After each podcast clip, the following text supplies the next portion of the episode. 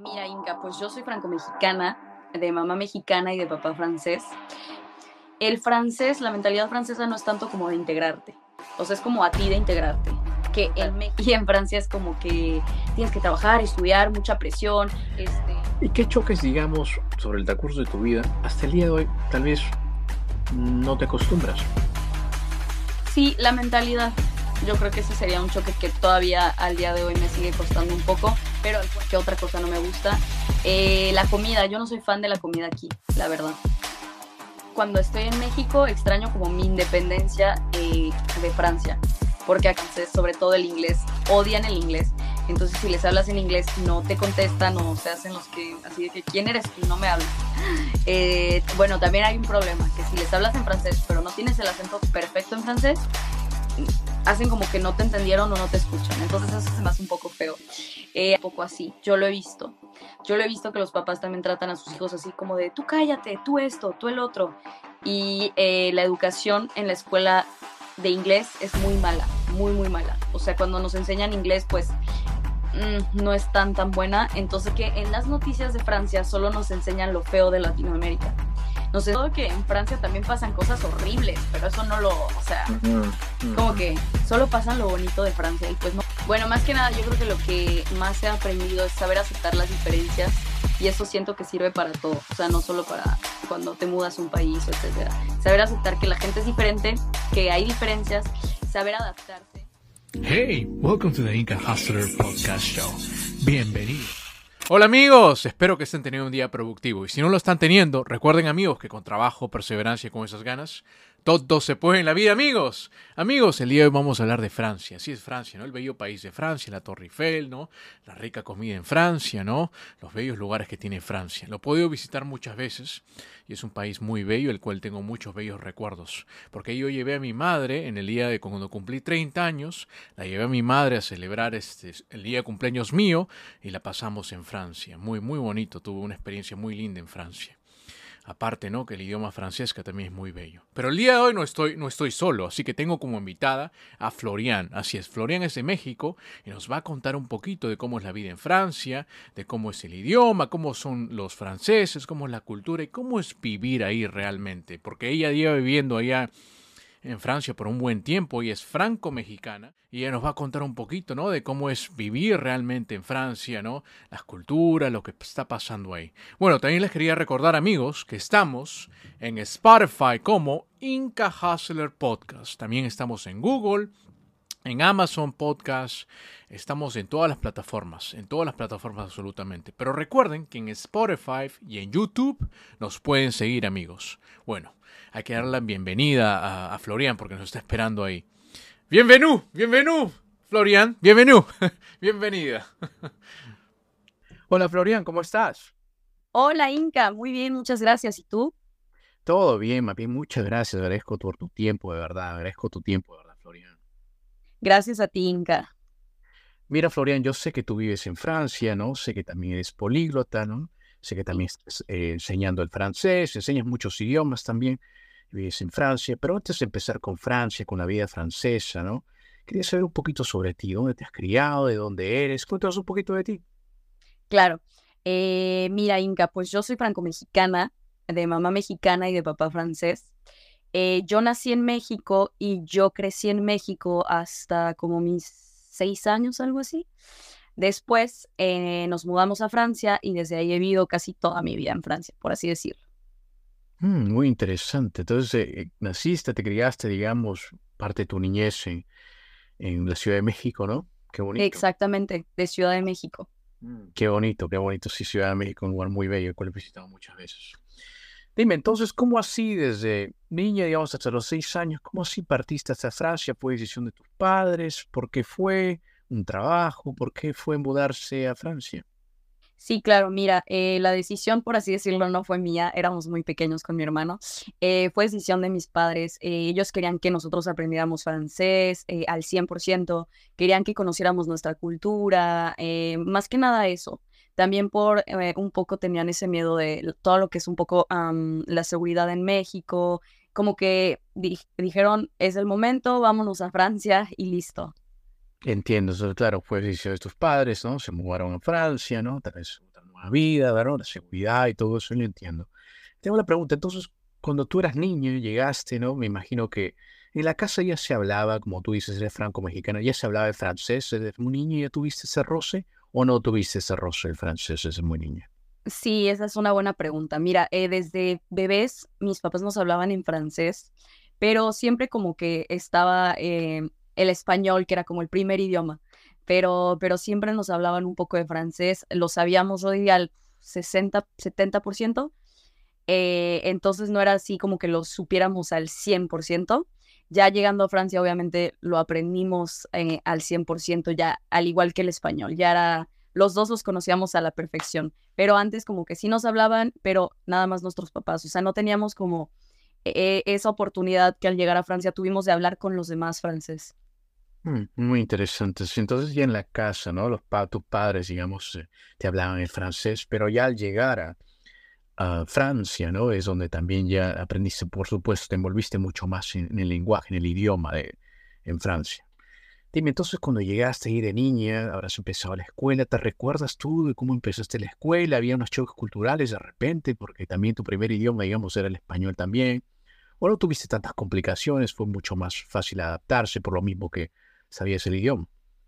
Bueno, sí hubieron complicaciones, eh, sobre todo que y los franceses, em, como que si no teníamos el acento perfecto, era como que te veían así de que... Mm", y en ese momento, no, no recuerdo bien, pero siento que todavía nuestro acento no era al 100 perfecto.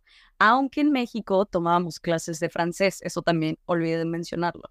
Pero, pero sí, nuestro acento a lo mejor no era al 100% perfecto y ese fue como un pequeño choque cultural que tuvimos, sobre todo también como la mentalidad, la, la escuela más que nada, que era totalmente diferente a, a lo que ya habíamos este, experimentado.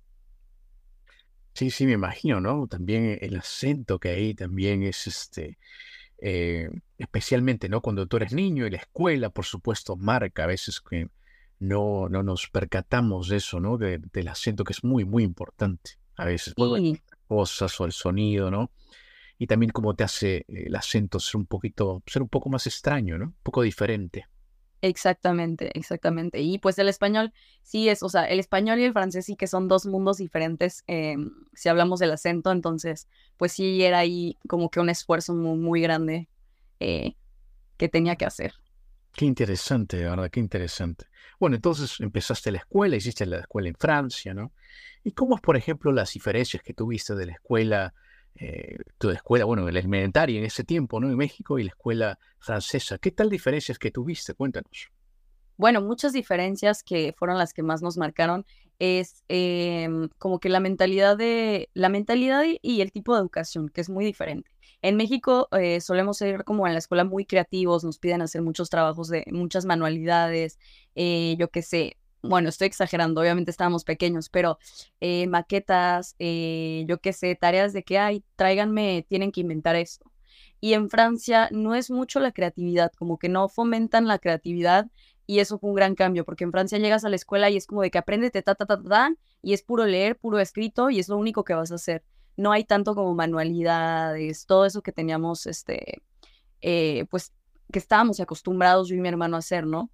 sobre todo también en torno a festivales, pequeñas cosas así, que en México son súper, súper famosos de que vas a hacer un baile, un festival, e, el día del papá o el día de, de, los padres y venían tus papás a jugar contigo, todo eso no existe en Francia. Nunca, es muy raro que hayan festivales. Es muy raro que hagan días con los papás, actividades, todo ese tipo de cosas que eh, a nosotros nos gustaban mucho, pues no, no estaban en Francia. Era como que el ambiente un poquito más apagado, por así decirlo. Hmm, qué interesante lo que dices. Ya no había tanto, digamos, actividades, ¿no? Esas actividades de la escuela, ¿no? El día de repente de la madre, el día de la patria, el día de la escuela, ¿no? Tantas, también México, tantas celebraciones que también tiene, imagínate, comparado con Francia. Claro, eran dos mundos diferentes, sobre todo cuando era Día de la Madre o Día del Padre que tenías que hacerle un regalo y entonces era padrísimo al día, estabas este, haciendo tu regalo, todo emocionado y todo ese tipo de cosas, pues no, no las encontramos en Francia. Mm, mira, mira, qué tal, qué tal diferencia. Y cuando fuiste de niña, ¿no? Se dice que cuando uno se muda a un lugar a vivir de la niñez es mucho más fácil integrarte a la sociedad. Pero te hago una pregunta. Cuando tú fuiste niño, fuiste creciendo, fuiste haciendo amistades, ¿no? Eh, francesas especialmente. Cuando fuiste haciendo, ah, amistades, eh, ¿te notaban que eran diferentes? ¿Te decían que tú eras diferente por lo mismo que tú eras niña, por tu acento? ¿Te decían que tú eras diferente, que no eras de ahí? No tanto, si hablamos como de discriminación, no había tanto eso, pero sí como que, bueno, primero llegamos nuevos en una escuela, eso me imagino que pasa no solo en Francia, pero cuando llegas nuevo a una escuela, pues como que ya los grupos están creados, este, ya tienes los amigos que se conocen desde bebés, etcétera. Entonces llegamos y éramos como los bichos raros un poco. Llegamos y éramos como, ay, los nuevos de la escuela, ¿no? Y que aparte no tenían el acento perfecto en francés. Entonces, vaya que sí nos costó un poco irnos integrando, eh, sobre todo por eso, porque sí ya cada quien tenía sus amigos y todo, y como que el francés, la mentalidad francesa no es tanto como de integrarte, o sea, es como a ti de integrarte, que en México los propios mexicanos te integran, siento yo. Entonces, como que, pues, si no intentábamos hablar con la gente o no intentábamos hacer amigos, nadie nos iba a integrar. Entonces era como que casi, casi te quedabas solo o tú mismo decidías, pues, tratar de hacer amigos, tratar de hablarle a la gente, que pues a veces no era fácil. Muy interesante. ¿En qué parte de Francia, digamos, te estableciste primero? Sí, eh, en un pueblito al lado de Lyon. Mm. Sí, ni siquiera era como una ciudad, era un pueblito. Es un pueblo, se nota que ahí sí es full francés, especialmente en los pueblos, vivir en pueblos. Demasiado. Y el acento también que varía en diferentes provincias de, Francia, ¿no? Por supuesto. Claro. Sí, sí, sí, me imagino. ¿Y cómo era crecer en ese pueblito? ¿Cómo era crecer en ese pueblo? ¿Cómo era la gente? ¿Todo el mundo se conocía, me imagino, porque era un pueblo? ¿Cómo era? Cuéntanos. Totalmente, todo el mundo se conocía, de que todos los papás habían sido amigos en la escuela. Súper curioso. Era así como, como lo que vemos a veces en algunas películas de Estados Unidos, los pueblos donde todo el mundo se conoce, algo así. Entonces, pues bueno, eh, fue un cambio muy grande y sobre todo porque eh, todos ya se conocen, entonces como que llega un extranjero y es como que mm, llega alguien raro al pueblo que nadie conoce. Obviamente es, es este es un choque muy fuerte, ¿no? Para los franceses y también para, para nosotros que llegamos. Eh, sobre todo lo que fue bonito fue en Navidad, porque es un pueblo donde hay, nieve. Entonces, este, en Navidad fue súper bonito. Nosotros en Ciudad de México no estábamos acostumbrados de pasar una Navidad así con nieve, este, todo eso. Entonces, pues fue muy padre, fue muy padre, la verdad. Mm, sí, me imagino. Sí, me imagino, ¿no? La gente que se conocía, la gente que, ¿no? Por lo que es un pueblito ahí me imagino, ¿no? Y también el, clima que apreciaste, ¿no? Muy, muy, muy, diferente. Sí, exacto. O sea, el cambio de clima fue, yo creo que, de las cosas más impactantes. Sí, me imagino. entonces, conforme fuiste creciendo, ¿qué choques culturales tuviste, ¿no? Tal vez las primeras semanas y después, cuando fuiste creciendo también, porque los choques culturales para uno adaptarse, no sé, bueno, hay tal vez algunos choques culturales se demoran un poco. ¿No? Eh, ¿Qué choques culturales, digamos, que tuviste, ¿no? Aparte de, que, es un, que era un pueblito, ¿qué más? Sí, bueno, como, como ya lo mencioné, el clima fue uno de los choques culturales más fuertes a los que pues nos tuvimos que ir adaptando. Eh, la mentalidad, ese fue uno de los choques más grandes, que Francia y México son dos mentalidades totalmente diferentes. Es el sol y la luna. Entonces, pues la, la mentalidad mexicana que es un poco más, este, más, ¿cómo diría? Son como más, ah, disfrutan más la vida, por así decirlo y en Francia son como que un poquito más mm, gruñones, más... Sí, son más complicados, por así decirlo. Son totalmente, es totalmente diferente. Ven la vida de otra forma, eh, mientras que en México es como que tienes una vida y la tienes que disfrutar. Y en Francia es como que tienes que trabajar, estudiar, mucha presión, este, no son tan amigables, son más cerrados, más serios y en México es como que, ay, fiesta, esto, el otro. Entonces, eso fue yo creo que uno de los choques culturales más fuerte. También la comida, 100%, la comida. Pues nosotros, este, en México y en Francia la comida es totalmente diferente. Eh, sobre todo, yo qué sé, con el típico desayuno, ¿no? Que en México nos hacían de que huevitos, nos hacían chilaquiles, enchiladas o yo qué sé, de desayuno. Y en Francia era como que el típico croissant y, tu pan de chocolate o yo qué sé.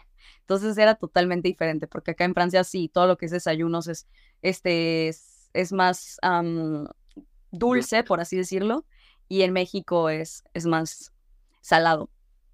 Sí, sí, sí, sí, sí, me imagino, ¿no? Es, la comida en primer lugar. Sí, o sea, ese es un claro ejemplo que di, el desayuno, pero hay muchísimos eh, ejemplos. No, no, sí, me imagino cuántos choques que habrás también vivido sobre el transcurso de tu vida, imagínate, ¿no? ¿Y qué choques, digamos, sobre el transcurso de tu vida, hasta el día de hoy, tal vez no te acostumbras? Sí, yo creo que... O de repente te has acostumbrado, pero eh, has sabido convivir con ello. Sí, la mentalidad. Yo creo que ese sería un choque que todavía al día de hoy me sigue costando un poco, pero al cual ya me he adaptado. O sea, he aprendido a valorar las dos mentalidades, a entenderlas, a entender el por qué, porque antes me costaba mucho entender el por qué, por qué son así. O sea, yo no entendía por qué a lo mejor eran un poco apagados. No entendía ese sentido. Entonces ahora ya lo entiendo, ya lo respeto, lo, lo, ya también lo he hecho un poco parte de mí, ¿no? Por así decirlo, porque pues ya estoy acá. Digo, también ya, ya he agarrado a lo mejor un poco de esa mentalidad. Entonces, este, ese es yo creo que el choque cultural que me sigue persiguiendo, eh, pero con el cual ya me he adaptado. Sí, me imagino, me imagino. Mira, Francia, yo que sepa, ¿no? Se escucha ahí mucho que Francia es un lugar muy bello, ¿no? El, lenguaje francés, el idioma francés, que es muy bello, ¿no? Como dice la mayoría de gente. Que también se habla que Francia, tú sabes, tiene una, un lugar donde se come muy rico, ¿no? Francia, la mayoría de los restaurantes de Francia, todos están siempre en primer lugar, ¿no? Cuéntame algunas cositas que te gustan de Francia, de vivir en Francia, unas dos cositas, y dos cositas que quizás no te gusta de vivir en Francia. Claro. Sí, te podría decir dos cosas que me gustan de vivir en Francia. Número uno es em, la facilidad de viajar en hacia otros países de Europa. Eso me encanta. Que estando aquí en Francia, eh, en tren, en autobús, en avión, es la facilidad grandísima para poder vivir a otro, eh, para poder viajar, perdón, a otros países. O sea, en cinco horas en autobús puedes llegar a Italia en dos horas llegas a Suiza. O sea, estaba, eso me encanta, me encanta, me encanta. Bueno, si te digo dos, si pasamos en, lo que reflexiono a dos cosas que no me gustan, eh, repito otra vez, sería un poco como esa mentalidad de la cual ya he aceptado, pero sí, siempre como que es este, muy diferente. ¿Qué otra cosa no me gusta? Eh, la comida, yo no soy fan de la comida aquí, la verdad. No, no es como que coma, porque mm. en la típica gastronomía francesa tienes que ir a un restaurante para poderla comer bien. O sea, no es como que en las casas eh, comas así, en el súper no vas a encontrar este, la gastronomía súper famosa, o sea, no es tan fácil como, como podemos llegar a pensar siendo extranjero de que, wow, la gastronomía francesa.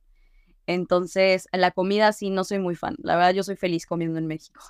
Entonces eso sí me cuesta. Y de la última cosa que me gusta a lo mejor es la seguridad que puedo yo llegar a tener que haber. Francia también es muy peligroso, pero eh, a lo mejor, bueno, yo con mis amigas podemos este, salir de noche a la una de la mañana, podemos caminar y ir dirección a un bar, siempre cuidándose, porque repito, también es peligroso, pero eh, es muchísimo, es muy diferente, ¿no? El tipo de seguridad. Muy interesante los que dicen, muy, puntos muy interesantes. Pero lo que me llamó la atención es de la comida. No sé qué. Tú dijiste que para comer, eh, digamos, comida típica, eh, comida original francesa, hay que ir a un restaurante. Sé que en las casas ya las familias no hacen las comidas típicas. ¿Y por qué crees que no, no se hace eso? Yo diría a lo mejor por tiempo, la verdad nunca, no tengo una respuesta a eso, pero sí, definitivamente ya no se hace ese, esas comidas en casa. O sea, lo que ahora los franceses comen más es de que pasta, que en realidad la pasta ni siquiera es francesa, este, arroz, cosas simples. Que, que es lo que van a hacer de comer, y yo lo digo porque todos mis amigos cuando he ido a sus casas es lo que hacen de comer. Entonces, este, como que ya para platillos así muy elaborados y eso, ya no se hace.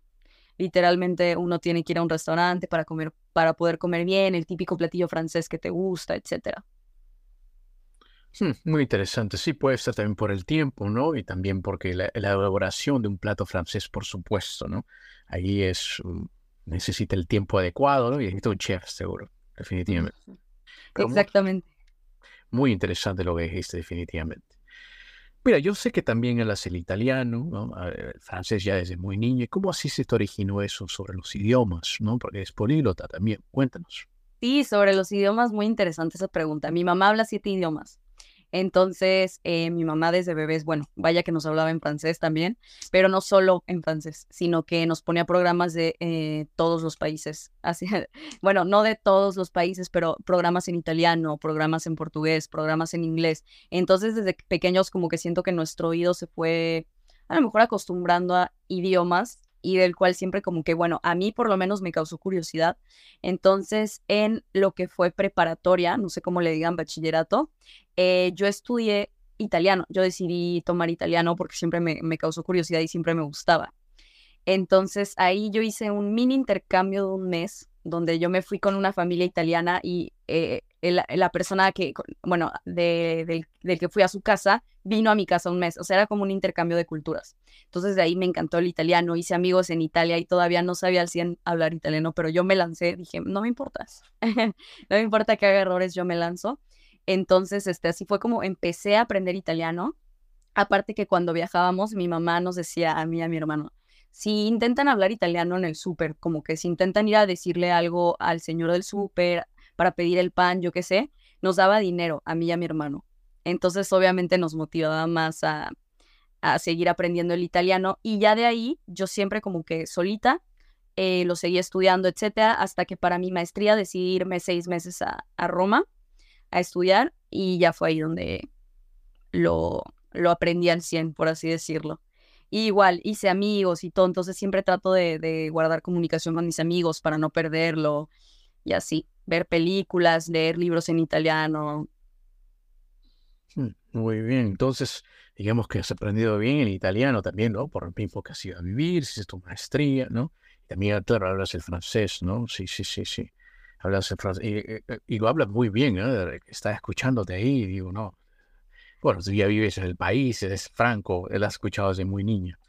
Dime, el acento que tienes es del pueblito de Lyon, porque la gente de París uh, habla diferente, ¿no? Eh, tiene otro acento diferente. Ese, ¿Tienes un acento diferente? A las otras partes de Francia, has adquirido, digamos, el, acento de, Lyon, cerca del pueblito de Lyon de, de, mi Ajá. Bueno, siento yo que el acento de Lyon y de París se pueden parecer, a lo mejor los parisinos exageran más el francés, o sea, todavía si nosotros hablamos como con la garganta y con las R's, eh, en París lo exageran todavía más, entonces a lo mejor un poquitito más exagerado en París, pero siento yo que se parece mucho. Entonces, bueno, sí podría decir yo que tengo el, bueno, creo que es un poco obvio. Tengo el acento de, de Lyon, más eh, lo que sí cambia es el sur de Francia. Ellos sí tienen un acento totalmente diferente. Sí, Entonces, bueno, sí, a, a, París diría más o menos, sí, me faltaría exagerar un poco más el francés para llegar al acento de París. Sí, sí, sí, me imagino, me imagino, ¿no? Como las diferencias entre, entre los acentos, ¿no? Por, por, y por supuesto lo que dijiste, ¿no? Que en el sur se hablan un poquito más, más diferentes. El, digamos que el acento es mucho más resaltado, ¿no? Exactamente. Uh -huh. Dime, entonces, ¿te gustan los idiomas, no? También estás incluido entre los idiomas. ¿Qué otro más idiomas hablas, aparte del italiano, el francés, el inglés? Sí, el inglés, exactamente. El inglés también lo hablo y ese realmente, bueno, lo he aprendido viajando, este, también en la escuela un poco. Mi mamá me, me ha explicado 40 mil veces. Bueno, entonces ya los idiomas, claro, gracias a tu madre que te hacía escuchar muchos eh, programas, digamos, entonces también por eso has adquirido, ¿no? El, el, gusto también a los idiomas. Exactamente, sí, me encanta. O sea, siento que, y yo me he dado cuenta, yo me he dado cuenta todas las puertas que me abre hablar idiomas. O sea, en el trabajo, en absolutamente todo, me ha abierto mil puertas y sobre todo cuando viajamos, eh, la oportunidad de poder hablar idiomas eh, te da la oportunidad de conocer gente de todo el mundo. Entonces, eso me parece espectacular y me apasiona todavía más seguir aprendiendo más idiomas y, y como que le doy gracias a la vida de, tener esta, esta oportunidad de, de haber podido aprender todos los idiomas que hablo. No, es muy cierto, ¿no? El aprender idiomas sí, sí te abre muchas, muchas puertas. Eso tienes mucha razón. Dime, entonces, vivir en, Francia, ¿no? Donde estás ahora y cuando tú, por ejemplo, vas a México de vacaciones o retornas, ¿no? Eh, de vacaciones especialmente. Cuando tú vas a México y cuando tú vas a Francia, ¿qué tú extrañas de México cuando tú vas allá a México? y cuando regresas? ¿Qué nostalgia tienes? ahí? Cuéntanos. Ay, buena pregunta. A lo mejor cuando estoy en México extraño como mi independencia eh, de Francia, porque acá como que, bueno, vaya, tengo mi coche, me muevo sola, hago mis cosas, este, voy, eh, bueno, tranquila haciendo, este, saliendo por la calle yo sola, etcétera, corrí, voy a correr, etcétera. Yo creo que extraño esa independencia que en México, bueno, todavía no me he atrevido a, a, salir muy sola, siento yo. O a lo mejor no he tenido la oportunidad, siempre salgo con amigos o, o con mi familia.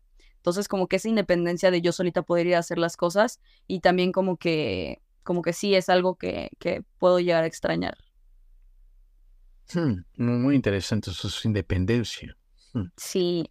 Mm. Sí, me, estoy acordando, los horarios de comida sí los extraño. Acá en Francia a las 12 de, del día comemos y eh, cenamos como 7, 8 de la noche. Eso es algo que sí extraño porque cuando llego a México, en México se come tarde, como 3, 4 de la tarde o, más tarde, y entonces yo ya a las 12 me estoy muriendo de hambre y estoy así de que, por favor, ya vamos a comer, y todos es así de que, mm, no, ahorita no. Entonces eso sí lo extraño mucho, los horarios de comida. Sí, sí, me imagino también. Tengo una pregunta, cuando tú estás en Francia, ¿no?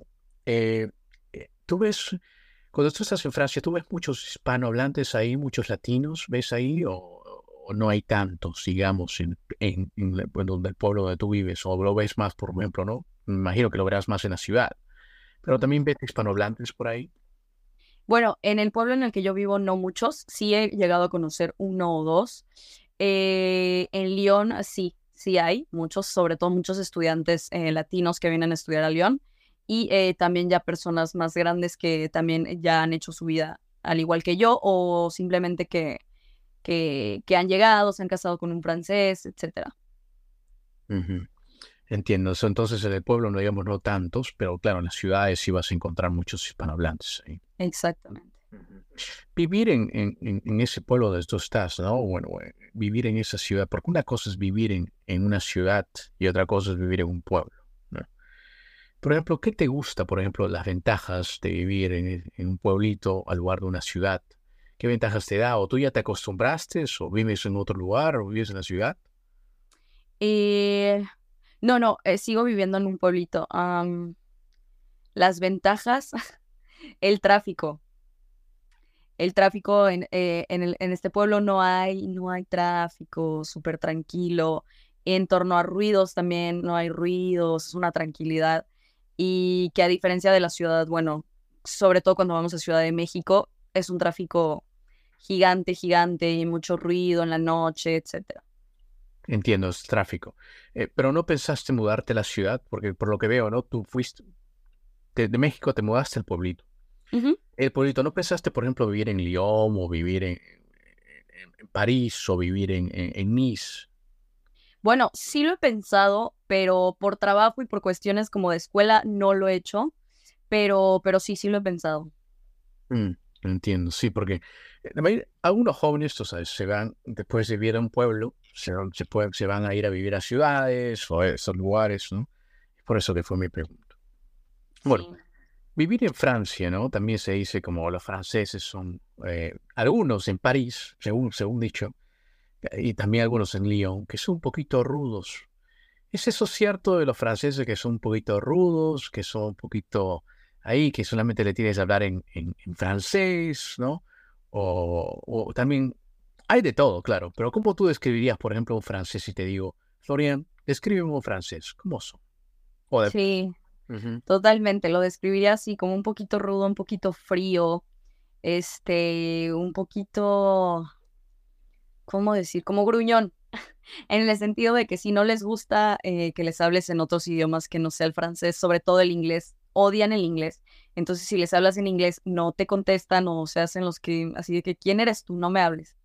Eh, bueno, también hay un problema, que si les hablas en francés, pero no tienes el acento perfecto en francés, hacen como que no te entendieron o no te escuchan. Entonces eso se me hace un poco feo. Eh, a nivel sí, fríos en el sentido de que ellos ya tienen su grupo de amigos siempre, o sea, no solo en el pueblo, sino que siempre en París, en Lyon, en las ciudades, ellos ya van a tener su grupo de amigos y si tú llegas es difícil integrarte, muy difícil, porque como, como dije anteriormente, ellos no te van a integrar.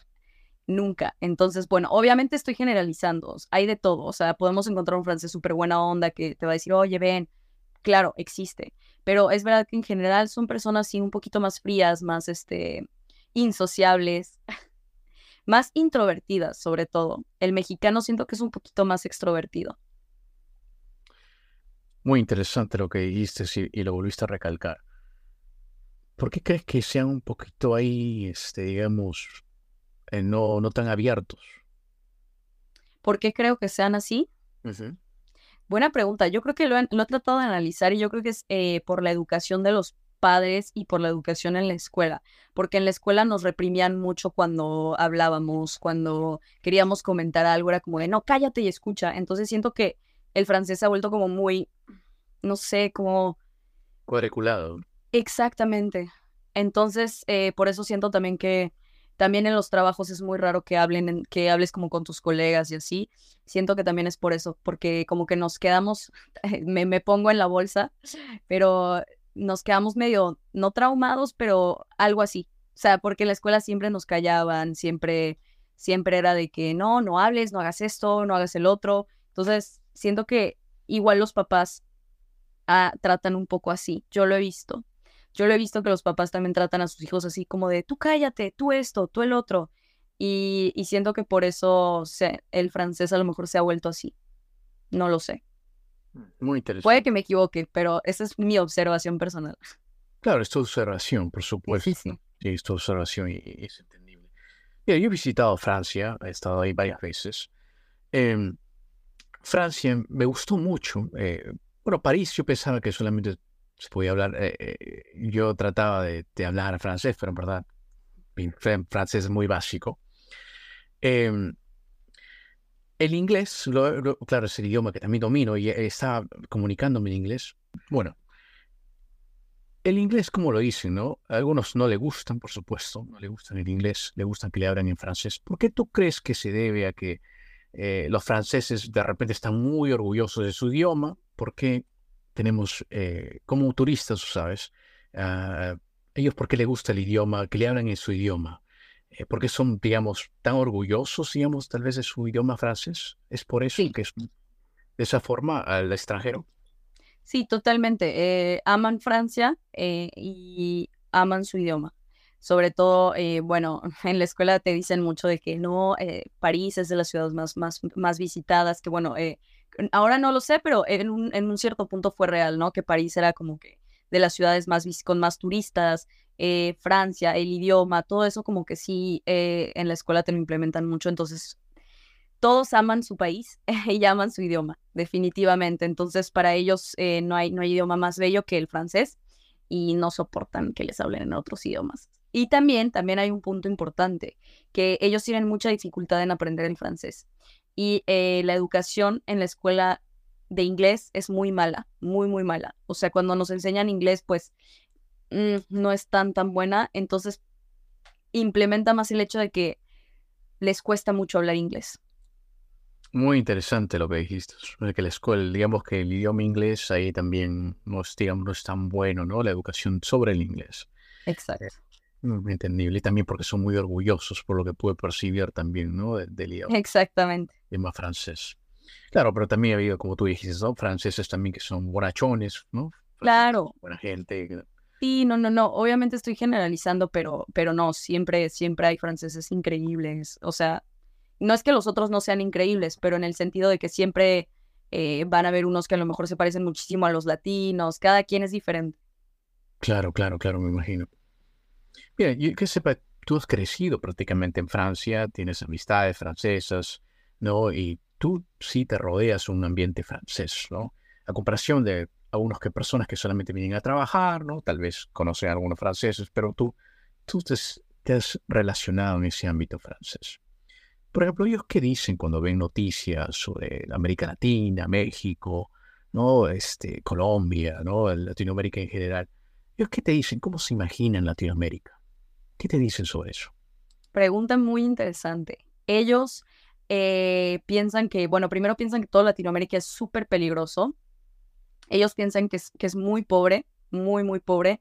siempre uno de los comentarios que me han hecho es como de, hay internet, este, me han dicho de México, eh, todos están en burro, tienen coches y yo, wow, o sea, como que no, no tienen un, no se imaginan un poco de, de, de que realmente, o sea, no lo sé, siento que no tienen ni una idea.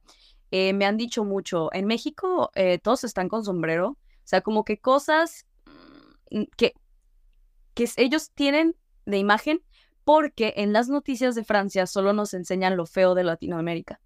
Nos enseñan crímenes, eh, nos enseñan cosas feas en las noticias. Entonces, obviamente, el francés solo tiene esa imagen de Latinoamérica, tiene la imagen de la parte fea.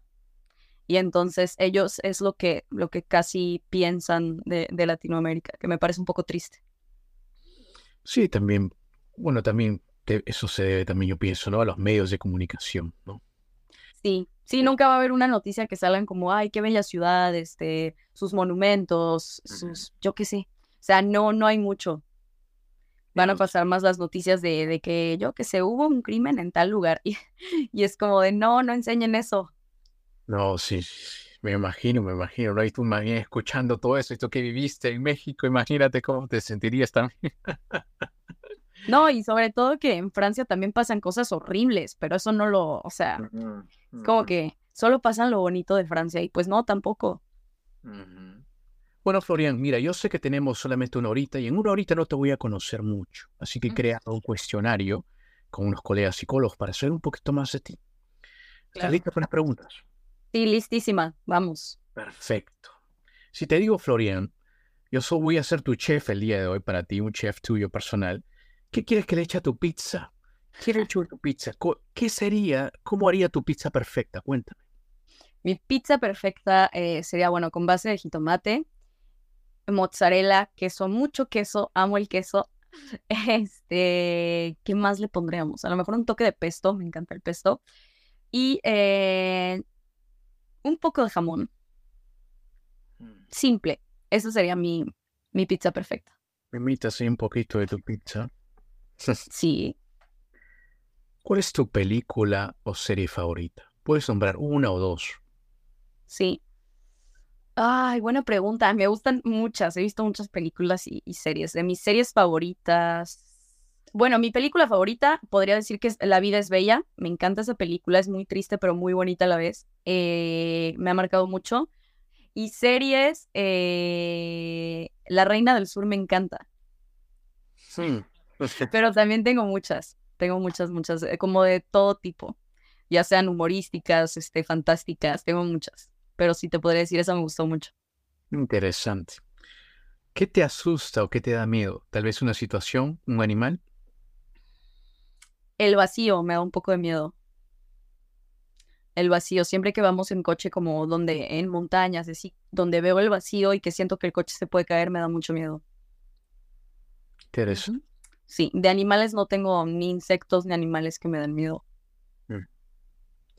Cuando tú vuelas en un avión, ¿te gusta estar en la ventana o en el pasillo? ¿O prefieres los dos? Me gusta la ventana, definitivamente. ¿Cuál piensas que es la mejor manera de viajar? ¿En un tren, en un barco, en una bicicleta? Tal vez caminando. ¿Cuál sería tu manera para ti eh, que te gusta más? escogerías si escogerías una para viajar? ¿Para viajar de un país a otro? Sí, puede ser un país a otro, pero si esa manera fuera la manera esencial, si podríamos usar solamente esa transportación, ¿cuál sería?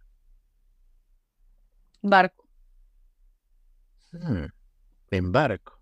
Me encantan los barcos, sí. Es la primera eh, persona que me, que me ha contestado barco. ¿En serio?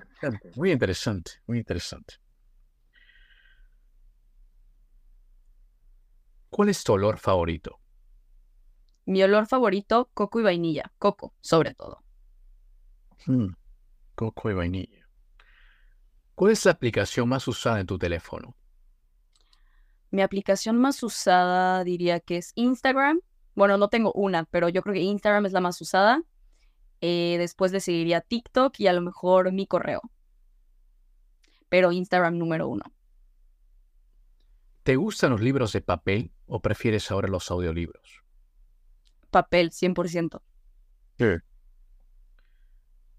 Florian, ¿algún día tú pensaste cambiar tu nombre o siempre te gustó? Siempre me gustó. Nunca lo he pensado cambiar. Mm. Sí, tienes un bonito nombre. Gracias. Florian, ¿una travesura o una locura que has hecho y no se la has contado a nadie que quieras compartirnos?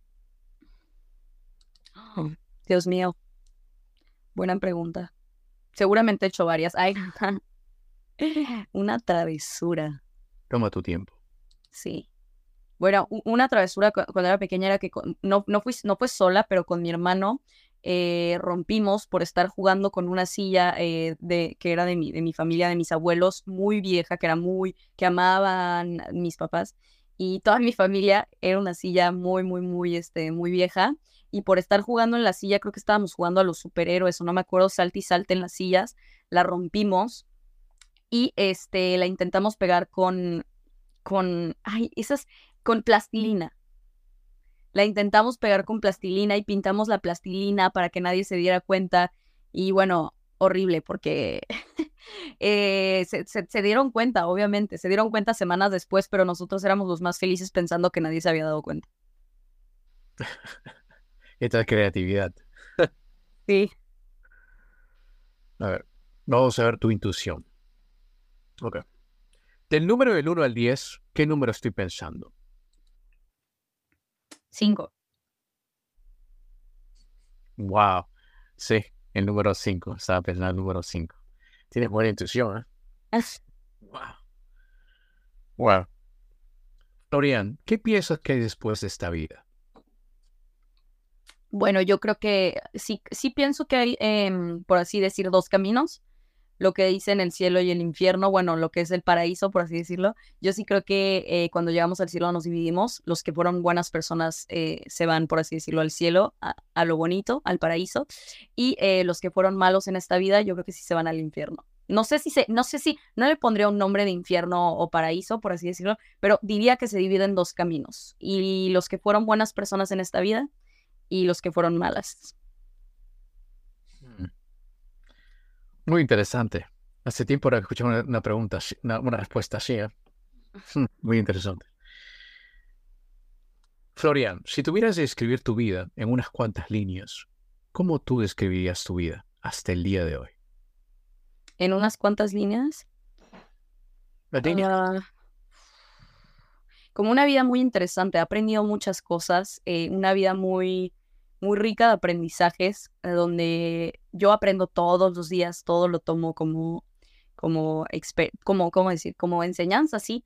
Eh, una vida muy, muy interesante, eh, muy apasionada, este, a todo le ha agarrado mucha pasión, y una vida muy diferente. Siempre me he sentido muy diferente, la verdad. Siempre he sentido que mi vida ha sido muy diferente, entonces, sí, es, es lo que me viene a la mente, no, no sabría qué más decir. Muy, curiosa también a lo mejor. Muy bonita descripción. Bueno, acabamos con el cuestionario, estoy seguro con estas preguntitas eh, vas a saber un poquito más de ti. Bueno, también dijiste eh, de Francia que también tiene algunas cositas, ¿no? Cosas horribles que pasan en Francia, como tú lo mencionaste hace poco, ¿no? Y tal vez no se da mucho a la luz, ¿no? ¿Qué cosas en Francia eh, pasan, por ejemplo, ¿no? Que tal vez no sean tanto a la luz, que tú lo percibes tal vez en las noticias locales o tal vez eh, en los pueblos, ¿no? Que tú percibas. Sí, siento que a lo mejor algunos eh, crímenes que pueden llegar a pasar o, bueno, los actos terroristas sí, sí han salido a la luz, entonces eso no puedo decir nada, pero más que nada como algunos crímenes, el hecho de que aquí en Francia también sí te, o sea, como mujer sí te llegan a seguir o sea, en la calle tampoco estás al 100% seguro. Eh, de hecho, dato curioso, pero yo me he sentido muchísimo más eh, a veces en inseguridad en algunas situaciones aquí en Francia que en México. Entonces eso es muy curioso. Siento que sí, más que nada como ese tipo de cosas que no salen a la luz, o sea, el hecho de que puedes ir en París y sí te, te puede seguir alguien en París. O sea, no importa en qué ciudad estés, sí te pueden llegar a seguir, este, sí te pueden llegar a robar, sobre todo robos. Eh, y eh, algunos crímenes también que han pasado que siento que no los han, bueno, en Francia sí han salido en las noticias, pero en el, en el extranjero no los han sacado tanto. Me imagino, me imagino, sí. Y Francia, yo que también sepa, eh, Francia está lleno de inmigrantes especialmente, ¿no? Está lleno, este, París especialmente, ¿no? La última vez que fui había muchos africanos, musulmanes, ¿no? También, eso también hace rico el país, pero también, ¿no? Puede traer, unas complicaciones al país también. Tengo una pregunta, vivir en un país, eh, ahora que tú ves, en, el pueblo donde tú vives, tú ves muchos inmigrantes de diferentes lugares eh, que han venido a, ese pueblo específicamente también, donde tú estás viviendo ves también, ¿has visto la cantidad desde que tenía seis años, por ejemplo? ¿Has visto la cantidad de inmigrantes que ha subido? ¿O sí, igual como siempre? No, sí, totalmente. Sí, lo, sí he visto la cantidad. Este, sí hay demasiados y sí he visto que cada vez va subiendo más. Sí. Entonces sí, sí has visto la, cantidad que ha incrementado definitivamente de los inmigrantes, ¿no? Claro. Sí, no, y no solo en París, o sea, de verdad en todo Francia. Es un problema, diría yo. Bueno, no sé si considerarlo como un problema, pero es algo que sí ha ha estado presente y sigue estando presente en toda Francia. ¿Qué clase más inmigrantes tú ves ahí que, que incrementado? ¿Qué, nacionalidades, por ejemplo? Sí, ¿qué nacionalidades en general? ¿O qué, qué región generalmente vienen? Sí, vienen, vienen muchos países de África. Mm. Muchos. Mm. Muchos, muchos. Bueno, eh, con, con, la guerra de Rusia y Ucrania, eh, muchos ucranianos que vinieron porque, bueno, Francia los, los, los por así decirlo, los apoyó.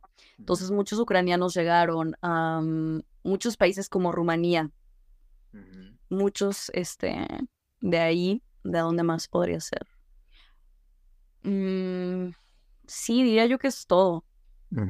Entiendo, sí, pero sí, y que sepa también, claro, incrementaron mucho los africanos, ¿no? Que también vinieron y también, bueno, ahora últimamente los ucranianos han comenzado a venir también Francia. Dime, ¿cómo así te animaste hacia, a hacer tu canal de Instagram? ¿Cómo así te animaste? Cuéntanos. Sí, buena pregunta. Pues eh, siempre como que mi vida ha causado mucha curiosidad, ya sea para mis amigos de México, para mis amigos de Francia. Entonces, eh, mis amigos de México me empezaron a decir mucho como de, oye, Flo, como que está muy cool, tú tienes la visión como de esos dos países, deberías empezar a hacer videos, deberías de, este, yo qué sé, ayudar a lo mejor gente que, que quiere hablar francés o como que podrías compartir tus conocimientos con los demás. Entonces como que me, me sonó mucho en la cabeza y dije, pues sí, lo voy a intentar, o sea, no pierdo nada, a lo mejor este está interesante para otras personas que compartan mis conocimientos.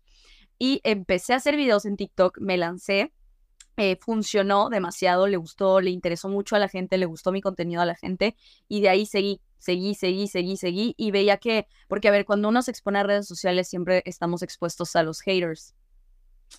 Entonces, a mí la verdad no fue algo que me dio miedo. Dije, siempre, de todos modos, en la vida, en la vida, en la vida, siempre eh, va a haber alguien que le caigas bien y alguien que le caigas mal.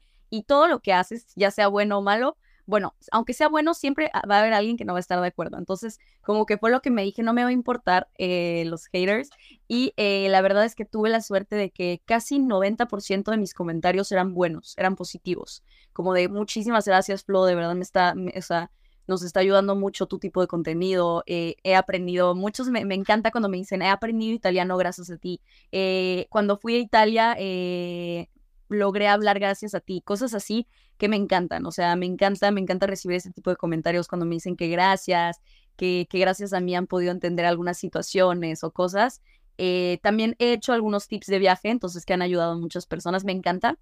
Y, pues nada, sigo haciendo eso, de ahí me lancé en TikTok, eh, lo empecé a, publicar a través de Instagram también, que no lo había hecho.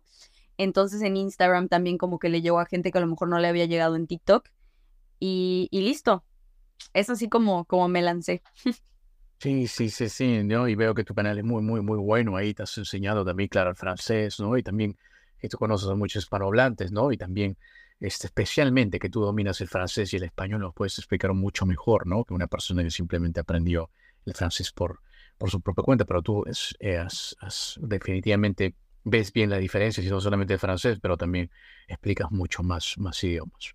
Bueno, cuéntanos, ¿en qué redes sociales estás? ¿Dónde estás para que te puedan seguir también? Sí, claro. Eh, bueno, yo estoy en TikTok principalmente como Floriane WN Invert, sin nada, o sea, sí, corrido estoy en Instagram como Floriane barra baja Invert, igual. Eh, próximamente voy a abrir un canal de YouTube. La verdad es que con, la escuela y con el trabajo no me ha dado tiempo, pero sí lo voy a hacer próximamente y voy a abrir un canal de podcast. Eh, mis podcasts van a, van a ser más eh, como desarrollo personal, no tanto como para hacer algo diferente, ya que bueno, en Instagram y en TikTok ya, ya hablamos de idiomas, de viajes, de países, de diferencias culturales, eh, todo eso. Me gustaría abrir sí, un podcast en Instagram y en Spotify de eh, desarrollo personal. Entonces voy a estar ahí próximamente, pero por el momento sí, me pueden ya seguir en lo que es TikTok e Instagram. Por supuesto, todas tus redes sociales estarán abajo para que te puedan seguir. También tu podcast estará ahí también. Exactamente, para que estén atentos y vayan a ver todas las curiosidades que tengan sobre Francia, México, sobre otros países, Italia, y para que aprendan un poquito de, francés o de italiano. Claro, por supuesto, por supuesto. Mira, Florian, yo sé que tú eh, ya llevas viviendo un buen tiempo en Francia, ¿no? Has aprendido muchas cosas, ¿no? Viviendo en otros países, ¿no? Te abre como también la mente, digamos. Digamos, ¿qué has aprendido tú de vivir en otro país y cuando tú retornas a México? ¿No? Y también ves las diferencias. ¿Qué has aprendido tú como, digamos, como persona, como franco-mexicana, ¿no? Viviendo en otro país.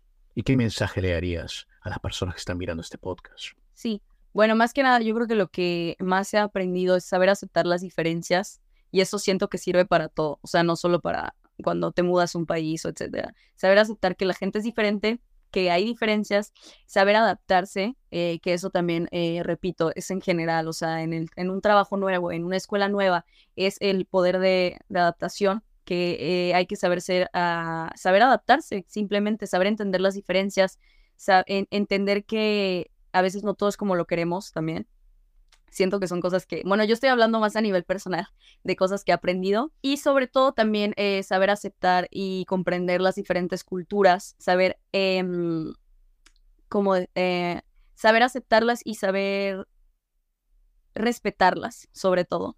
Respetar las diferentes culturas, respetar los diferentes idiomas, entender que eh, a lo mejor una persona de otro país no va a tener la misma reflexión que nosotros, no va a entender las mismas cosas que nosotros eh, en torno también a situaciones. Eso cambia mucho. Muchas situaciones no van a ser tomadas de la misma manera en un país que en otro país. Eh, y pongo un ejemplo tonto, simplemente con el saludarse. En Francia no se saluda de la misma manera que en México. Entonces, eh, son cositas curiosas que hacen que, bueno, adaptación general y respeto a otras culturas, respeto a otros idiomas, respetar también el hecho de que algunos franceses pongo el ejemplo de los franceses, no puedan hablar inglés, o sea, no juzgar en el sentido porque no sabes qué es lo que hay detrás, al igual que en México, no juzgar al mexicano por una cosa porque no sabes cómo fue educado, no sabes cómo es la educación en México, no sabes diferentes cosas. Entonces yo diría que esos, esas son las cosas que más me han marcado y que, y que me han hecho crecer también. Muy interesante lo que dijiste, muy interesante. Si no fuese Francia, ¿en qué otro país estuvieras viviendo? Buena pregunta, no lo sé, yo creo que en México. Hmm. Pensé que iba a decir Italia, pero muy interesante. Bueno, Italia me encanta, Italia me encanta. Yo lo pensé mucho y le dije a mis papás, ¿por qué no decidieron Italia? Porque yo amo Italia y la verdad es que tengo muchos, muchos amigos en Italia, yo amo. Eh, la verdad es que si pudiera elegir, de hecho, que no me hiciste la pregunta, Inca, pero me tomo el permiso de decirlo. Eh, si yo hubiera tenido que elegir un país en Europa, yo creo que sí hubiera elegido Italia para vivir. Y, y sí, definitivamente. Entonces no estabas muy equivocado. Mm, bueno, también cuéntame, ¿a qué te dedicas y estás haciendo en Francia? Yo que sepa, también estás enseñando idiomas, ¿no? ¿Qué más estás haciendo? Cuéntanos. Claro, bueno, yo estoy estudiando una maestría en relaciones internacionales, perdón, en relaciones internacionales y negocios internacionales. Eh, también estoy trabajando en colaboración con mi maestría en una empresa de informática donde yo desarrollo mercados internacionales, pero no solo, también tengo una escuela online donde enseño idiomas, enseñamos eh, el inglés, el español, el francés y el italiano. Eh, y listo. Y bueno, obviamente me dedico a redes sociales, como lo mencionamos anteriormente, TikTok, Instagram, etcétera. ¿Y cómo, qué, consiste las clases, por ejemplo? ¿no? Eh, uno, por ejemplo, yo soy francés básico, por ejemplo. ¿Tú me puedes enseñar desde el comienzo o tú enseñas desde, desde diferentes niveles? Sí, bueno, tenemos tres niveles diferentes, lo que es este principiante, intermedio y avanzado. Entonces, para las personas que no saben absolutamente nada, empiezan desde el nivel principiante eh, y se llevan bases, bueno, todo lo que tienes que, saber para empezar un idioma. Hola, saberte presentar, saber hablar las cosas básicas. Intermedio ya es el nivel donde ya estamos viendo más a detalle gramática, eh, poder, poder ya empezar a, entender al 100% el francés o el italiano, etcétera, el idioma que sea. Eh, mucha, mucha comprensión, mucha lectura y ya lo que es avanzado ya es totalmente, hablamos 100% en el idioma y ya es perfeccionar su idioma, por así decirlo. Mm, muy interesante, muy interesante. Seguro que muchas personas también van a querer eh, aprender idiomas contigo, por supuesto. Espero, espero. Aquí, aquí nunca está de más aprender un idioma. Y es cultura, 100%. Y a nivel personal, profesional, todo. No, es muy cierto lo que dices, sí, aprender otro idioma. A mí me gustaría aprender el francés, definitivamente. Sí, cuando quieras, cuando quieras aprendemos francés. Bueno, muchas gracias. Bueno, este, también algo más que quieras compartirnos. Cuéntanos, algo más, que de repente algo de Francia que no sabemos, cuéntanos algo más. Podría decir algo es, chicos, no se cierren a, a viajar a otros países. Bueno, chicos y chicas, lo digo en general para todos, no se cierren a viajar a otros países. No hay nada más importante y nada más eh, por así decirlo, eh, preciado, no sé si seguía en español, preciado que eh, viajar a otro país y conocer otra cultura. Les va a abrir la mente, van a crecer a nivel profesional, eh, a nivel personal. Entonces no se cierren a oportunidades como, como la que yo tuve, a viajar a otros países, estudiar en otros países. Al contrario, van a aprender muchísimo y eh, van, a, van, a, van a crecer mucho, sobre todo. Entonces, ese sería mi mensaje, que no se cierren tampoco a, culturas, a idiomas, eh, a conocer gente de otros países, jamás. O sea, todo, todo, todo es enseñanza. Tienes mucha razón, mucha razón. Bueno, Florian, ¿nos podrías despedir en francés y también este, después en español? Claro, claro, me voy, me voy a despedir en, en, français. Donc, merci beaucoup à tous d'avoir regardé ce podcast. Donc, euh, je vous dis au revoir. Ne, ne vous fermez pas les portes. Euh, je vous remercie d'avoir regardé ce podcast. Je vous souhaite à tous une excellente journée et je vous dis au revoir. Entonces, pues nada, ahora me despido en español. Muchísimas gracias a todos por habernos escuchado, por haber escuchado un poquito sobre, sobre mí, sobre mis experiencias y sobre mi vida. Y eh, les recomiendo muchísimo eh, el podcast de Inca, sobre todo, y acá les dejo mis redes sociales y las redes sociales de Inca para que, para que vayan a igual este, a vernos un poquito más y a conocernos un poquito más. No, muchísimas gracias, de verdad. Merci, merci. Merci beaucoup. Muchas gracias, muchas gracias, Florian, por. Merci beaucoup. Muchísimas gracias a ti, Inca. Gracias por todo. Gracias, hasta luego. Hasta luego. Amigos, si les gustó esta entrevista, no se olviden de compartirla y nos vemos en la próxima. Inca Hustler is out.